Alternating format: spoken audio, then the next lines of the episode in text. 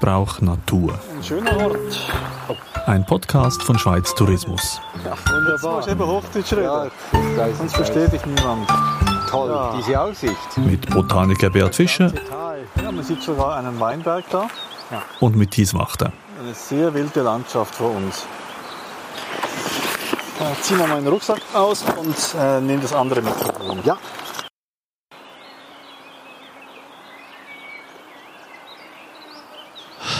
So. Ich glaube, wir müssen jetzt mal beschreiben, wo wir eigentlich sind. Zuerst, ja. Also, ein unglaublich idyllischer Ort. Das ist das, was ich als erstes sagen möchte hier. Vor uns ein kleines Tal, das Vallon d'Alondon.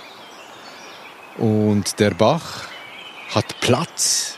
Und vor uns eine Schwemmebene, viel Gebüsch und offene Stellen, alles voller Kies. Und dann die Uferböschung. Und hier stehen wir in einem Trockenstandort. Ein Trockenstandort, es ist heiß. Wir sind übrigens im Kanton Genf. Auf der Wanderwegroute Rive Troite. Und Rive Troite heißt äh, das rechte Ufer. Und das ist bezogen auf die Rhone, also am rechten Ufer der Rhone. Weiter oben, Rhone aufwärts, liegt die Rhone-Stadt Genf. Und wir sind hier am fast westlichsten Punkt der Schweiz überhaupt, ganz nahe an Frankreich. Für mich ist geografisch gesehen eigentlich immer spannend, man ist hier noch im Mittelland.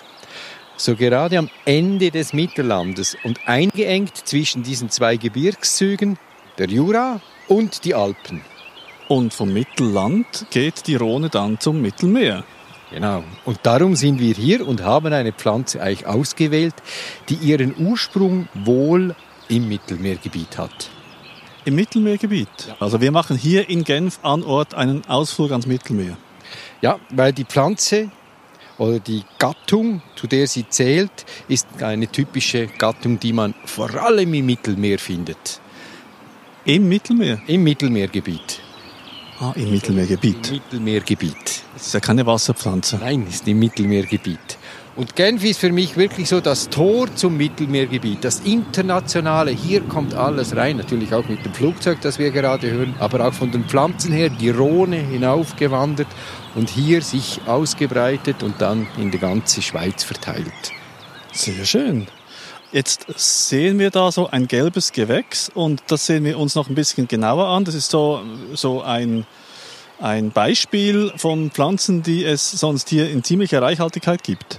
Ja, ist unglaublich ein reicher Platz, wo wir hier sind. Wir sind in Petit Afrique.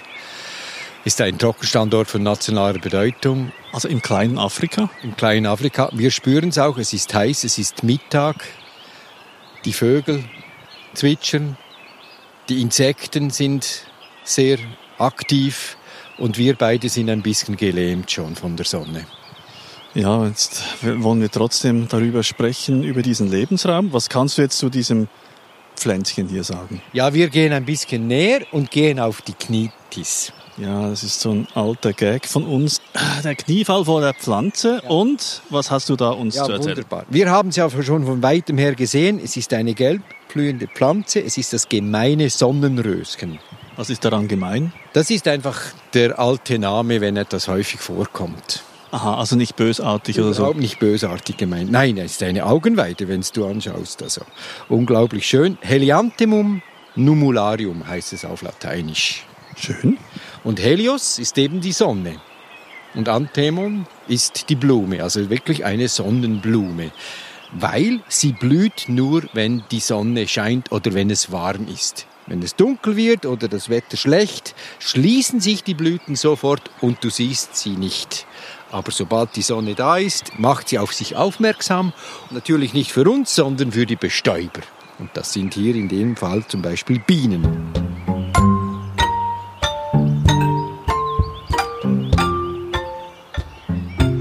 Wir sehen fünf so goldgelbe, zitronengelbe Kronblätter und dann im Zentrum vielleicht etwa 100 oder noch mehr gelbe Staubblätter und wenn ich die ein bisschen auf die Seite schiebe, nehme das hier jetzt ein bisschen genauer und im Zentrum hat es dann einen so kugeligen grünen Fruchtknoten mit einem Griffel. Das ist die ganze Pracht dieser zwittrigen Blüte. Sehr einfach. Sehr einfach und sehr effizient, weil du siehst, bei jedem Trieb blüht vielleicht eine Blüte oder zwei. Und darunter hat es viele Knospen, das heißt, jeden Tag gibt es eine neue Blüte. Weil die Blüte ist sowas von fragil. Ja, du hast eine Blüte in den Finger gehabt und die ist sofort zerfallen. Und du siehst, hier am Boden hat es viele gelbe Kronblätter und die fallen runter. Und oft ist es so, dass schon in den frühen Nachmittagsstunden diese gelben Kronblätter runterfallen. Das heißt, die ganze Bestäubung passiert eigentlich schon am Morgen. Hm, eine Dann? kurzfristige Pracht hier. Ja, ich zeige dir hier, wow, das ist eine Population des Sonnenröschens, aber keine einzige Blüte ist mehr offen. Das kommt alles, morgen ist das wieder gelb. Diese gelben Kronblätter liegen auf dem Boden. Das heißt, am Morgen ist hier alles wunderbar gelb und jetzt ist etwa 2 Uhr. Die Pflanze hat wohl genug. Sie sagt Tschüss für heute. Also das heißt, die Blüten ziehen sich zurück. Sie wurde also schon bestäubt. Der Job ist getan und sie kann sich wie ausruhen. Und am nächsten Morgen, hallo, hier bin ich wieder. Und jetzt, du siehst die Pflanze fast nicht. Nur wenn man sie kennt, sieht man sie und man läuft eigentlich achtlos an ihnen vorbei. Dabei wäre alles voller Sonnenröschen hier. Das ist jetzt eine schöne Vorstellung. Eine Pflanze, die eine Siesta macht, wie am Mittelmeer. Die Siesta dauert dann bis zum Morgengrauen. Ist auch schön. Auch schön, ja, finde ich auch.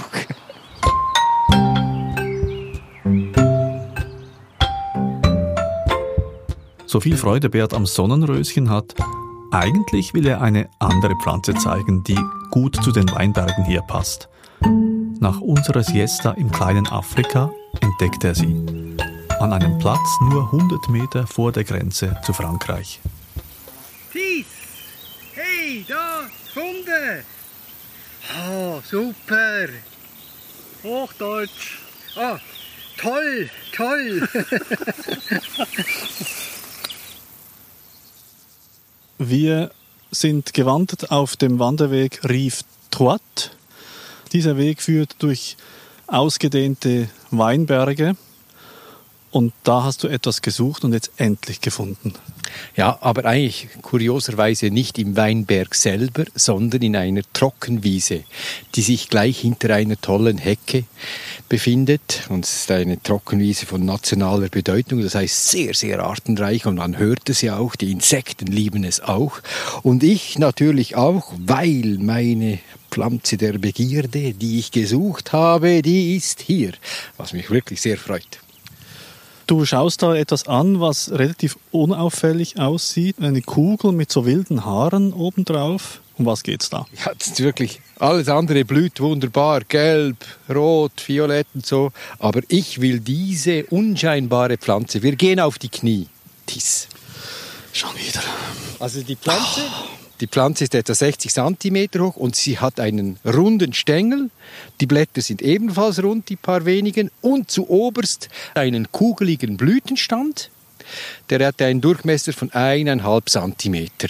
Und eigentlich sieht man gar nicht viel. Außer wenn man genau schaut, es hat etwa 1, 2, 3, 4, 5, 6 kleine, feine, rötliche Blüten und dann so kleine Brutzwiebeln, etwa 50 vielleicht, die so angeordnet sind. Und das ist der Weinberglauch. Weinberglauch. Wieso Weinberg, wieso Lauch? Weinberg, das ist eigentlich der normale Lebensraum, wo man diese Pflanze eben findet, aber sie kommt natürlich auch in Trockenwiesen vor.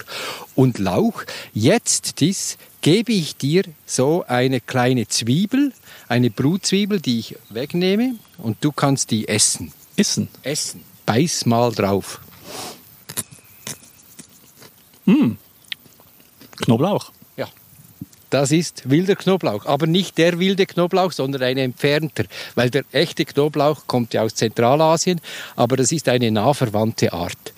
Darum auch die gleiche Gattung Allium vineale, der lateinische Name. Und die Römer haben übrigens dem Knoblauch eben Allium gesagt und daher der lateinische Name. Und man schmeckt es, man riecht es, wenn man reinbeißt. Apropos Römer, wir sind hier auch nicht nur sehr nahe an Frankreich, sondern wir sind sehr nahe an jenem Ort, an dem 58 vor Christus, habe ich gelesen, Julius Caesar in Helvetien einmarschierte und die Helvetier eroberte. Im Übrigen, einfach nur so. Ähm, das ist absolut spannend zu wissen. Ja, es ist die Historie. An, dass Julius Caesar vielleicht schon von diesem Knoblauchgewächs gegessen hat. Hat man das gegessen früher? Ja.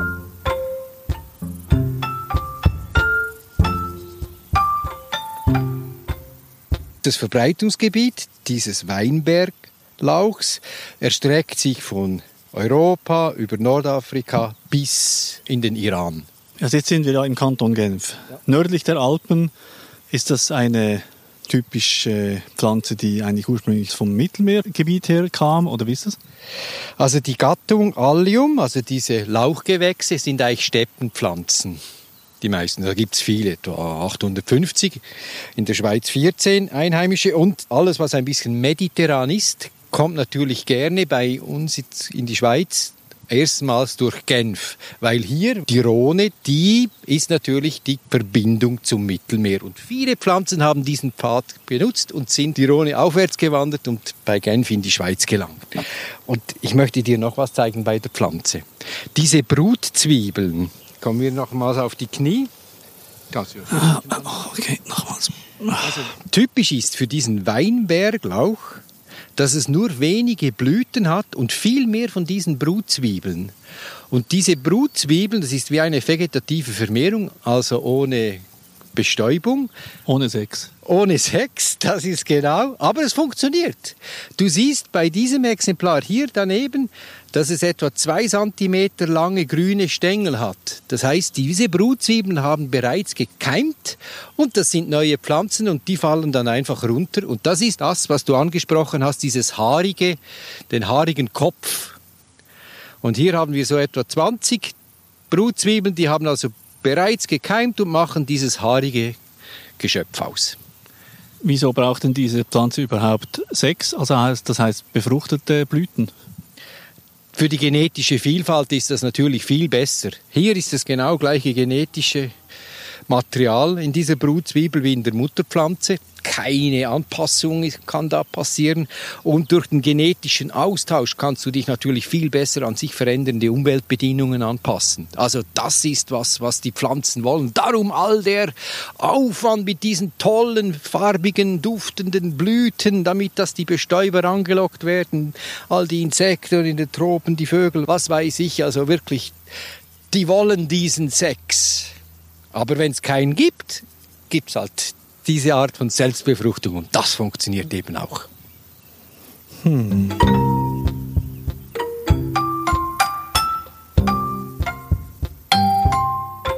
Und warum hast du jetzt so intensiv diese Pflanze gesucht hier in Genf? Ja, Genf ist für mich auch eine Weinbauregion.